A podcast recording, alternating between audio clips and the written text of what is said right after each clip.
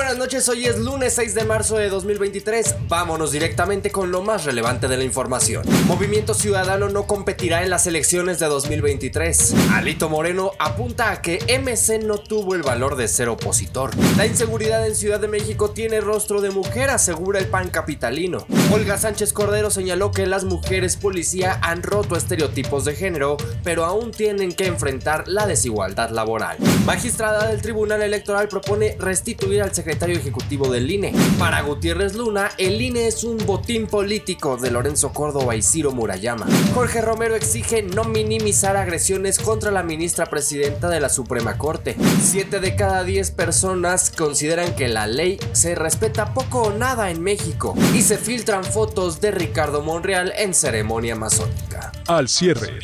con Fernando Moctezuma Ojeda. Mediante un comunicado, la bancada naranja anunció que no competirá en las elecciones para las gubernaturas del Estado de México y Coahuila en los comicios que tendrán lugar este año, luego de acusar que ya existe una alianza entre el PRI y Morena y calificó como una farsa la contienda entre las candidatas Alejandra del Moral y Delfina Gómez. En este sentido aseguraron que la vieja política ya pactó y se pusieron de acuerdo para que todo siga igual, aludiendo al término Además apuntaron que las candidatas han incurrido en distintas violaciones a la legislación electoral, donde la maquinaria priista estaría operando en favor de Morena para entregar el Estado de México y poder conservar Coahuila. A lo anterior, el líder nacional del PRI, Alejandro Moreno Cárdenas, apuntó que al hacerse a un lado en los procesos electorales de este año, Movimiento Ciudadano demuestra una vez más que no tuvieron el valor de ser opositores. El dirigente consideró que en Movimiento Ciudadano prefieren estar del lado incorrecto de la historia y darle la espalda a Va por México, la coalición que nació como respuesta a la exigencia de la ciudadanía de ir unidos. En este contexto, Moreno Cárdenas señaló que ese partido evidenció de nueva cuenta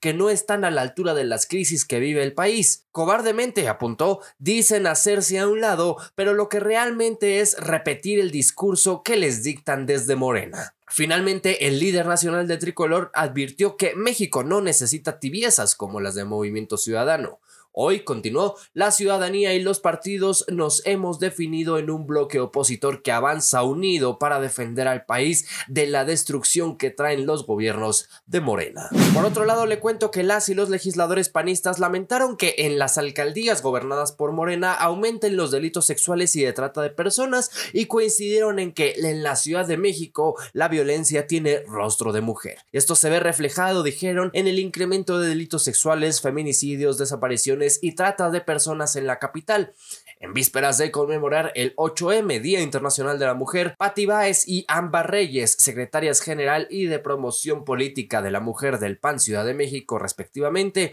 así como las diputadas locales Gaby Salcedo, Claudia Montes de Oca y Ana Villagrán, además del dirigente del PAN en la capital, Andrés Ataide, destacaron que bajo el actual gobierno las mujeres no viven seguras. Cuando comparamos el mundo paralelo en el que vive la jefa de gobierno con la realidad de todos los demás, Desafortunadamente la inseguridad que se vive en la capital del país tiene rostro de mujer. Feminicidios, violencia hacia las mujeres y trata fueron los delitos que crecieron en 2022 con un alza en la incidencia delictiva, destacó el propio Ataide. Por eso estamos aquí, para exigir a la jefa de gobierno para que de una vez por todas se pongan a trabajar y garantice los derechos y la seguridad que todas las capitalinas merecemos. Justo cuando la ciudad es gobernada por una mujer es cuando más se nos ha dado la espalda, lamentó la secretaria general. Finalmente, al concluir el evento, la dirigencia del PAN Ciudad de México y legisladoras panistas colocaron flores blancas al exterior de la Secretaría de la Mujer como recordatorio de aquellas mujeres que todos los días desaparecen o son violentadas en la Ciudad de México.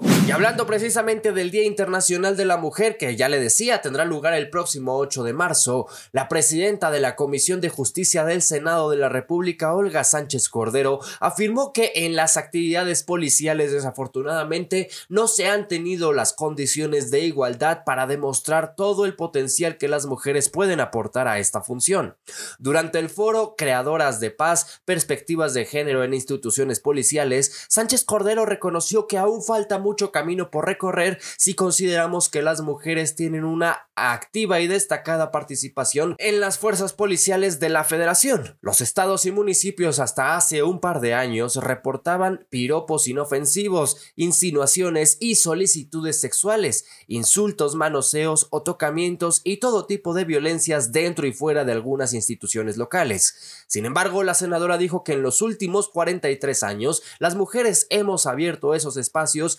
antes vedados por la cultura patriarcal y hoy podemos ver a mujeres en el mando de la Secretaría de Seguridad y Protección Ciudadana con Rosa Isela Rodríguez y del Secretariado Ejecutivo del Sistema Nacional de Seguridad Pública con Clara Luz Flores. En su oportunidad, la senadora Marta Lucía Micher Camarena, presidenta de la Comisión para la Igualdad de Género, dijo que las mujeres policías han roto el techo de cristal y los estereotipos establecidos para las mujeres y tienen el mismo derecho que los hombres a ascensos, a capacitaciones y mejores remuneraciones. Ustedes, les dijo la legisladora a las participantes, son disruptivas, son parte de lo que se nos ha prohibido a las mujeres, a las que nos mandaron a las labores de la casa, a la cocina, a cuidar enfermos, a ser maestras o enfermeras. Pero ahora, las niñas, sus hijas o gente que las conoce, seguramente dicen yo cuando sea grande voy a ser policía. Ustedes rompen con lo que hemos llamado los estereotipos de género, por lo que aseguró que no permitirá que ninguna mujer que marche en esta ciudad agreda a una mujer policía por la causa que sea, por la rabia que tenga, no se debe permitir. Híjoles, ah, se me ocurre, dígame loco, pero se me ocurre que si se atacaran las causas de fondo, no habría marchas. Cambiando de tema, le platico que la magistrada Janine Madeline Otalora Malasis presentó un proyecto en el que propone que la Sala Superior del Tribunal Electoral del Poder Judicial de la Federación decida no aplicar un artículo transitorio del denominado Plan B, disponiendo la destitución de Edmundo Jacobo Molina como titular de la Secretaría Ejecutiva del Instituto Nacional Electoral por haber contenido varias denuncias contra la Constitución, además de que el Congreso de la Unión no pudo tomar esta decisión. El 2 de marzo de 2023, Jacobo Molina fue cesado del INE luego de haber cumplido 14 años en el poder, primero bajo la presidencia de Leonardo Valdez Zurita de 2008 a 2014 en el antes Instituto Federal Electoral y posteriormente con Lorenzo Córdoba Vianello del 11 de abril de 2014 al 2 de marzo de 2023, aunque en teoría debería haber permanecido allí hasta 2026. El proyecto de Otalora Malasis, al ser sometido a votación, concluyó que la destitución del exfuncionario fue una medida preventiva e individualizada que solo tenía efectos para Jacobo Molina y después quedaría inválida, además de que afectaba la autonomía del INE y el Congreso de la Unión pretendía ir contra la Constitución con una ley transitoria.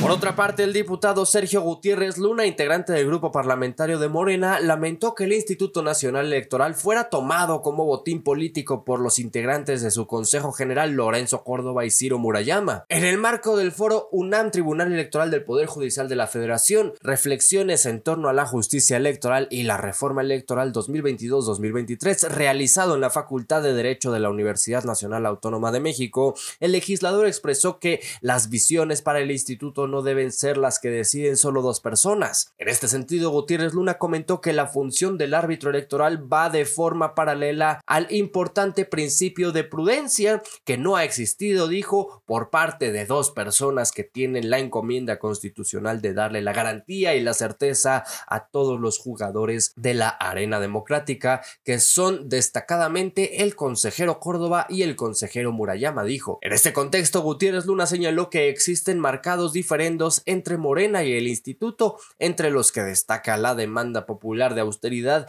y aseguró que es falso que el gobierno de México pretenda hacerse cargo de las elecciones o que se busque tras tocar algún principio electoral a través de las reformas en la materia recientemente publicadas en el Diario Oficial de la Federación, sino de optimizar algunas de las estructuras y procesos del instituto. Por su parte, el coordinador del grupo parlamentario del PAN, Jorge Romero Herrera, en la Cámara de Diputados, exigió que las agresiones y las amenazas en contra de la integridad de la ministra presidenta de la Suprema Corte de Justicia de la Nación, Norma Piña, dadas a conocer en redes sociales, sean tomadas con la, con la atención necesaria. Señaló con descontento la actitud que han tomado el presidente de la República en este tema, quien en lugar de solidarizarse, prefirió minimizarlo y desviar la atención. En un comunicado, el líder parlamentario apuntó que no es coincidencia que esta actitud ocurra cuando la Suprema Corte analizará la constitucionalidad del llamado Plan B electoral y que, fiel a su estilo autoritario, el presidente proteja a quienes son afines a él y actúe con indiferencia con quienes son un contrapeso. Finalmente, Romero Herrera agregó que este gobierno ha fracasado en su tarea de dar seguridad a las familias mexicanas y que en vez de ser parte de la solución,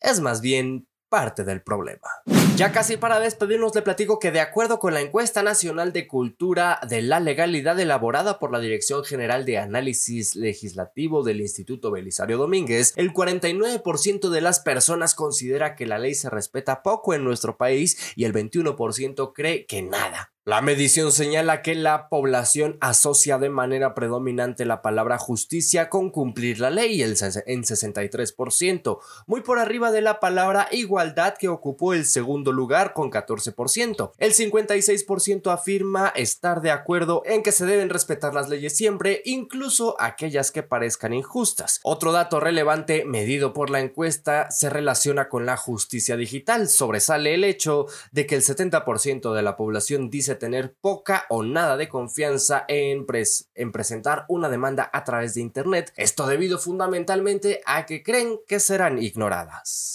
Y ya para despedirnos, le platico que de acuerdo con unas fotos filtradas, el senador Ricardo Monreal recibió el grado máximo de masonería hace algunos meses. Aunque se trata de un acto privado y cuya difusión no está autorizada, se tomaron y difundieron las fotografías de la ceremonia que confirman que durante esta ceremonia Monreal Ávila alcanzó el grado 33 de la masonería, es decir, el más alto dentro de esta organización internacional. Aunque bueno, son muchas las leyendas y teorías sugeridas a lo largo de la historia que podrían considerarse como bulos o falsas noticias, bueno, pues los de conspiraciones, planes maestros, motivos ocultos y sociedades secretas son particularmente atractivos porque existe la idea de una mano oscura moviendo los hilos del mundo. Sin embargo, estas leyendas, bueno, pues muchas veces se entrelazan con la realidad. Por mi parte aquí ha sido todo, yo les recuerdo que los detalles de toda esta y mucha más información la encuentra disponible en fermoctezuma.news y en todas las redes sociales como arroba fermoctezuma o. Que tenga una excelente noche,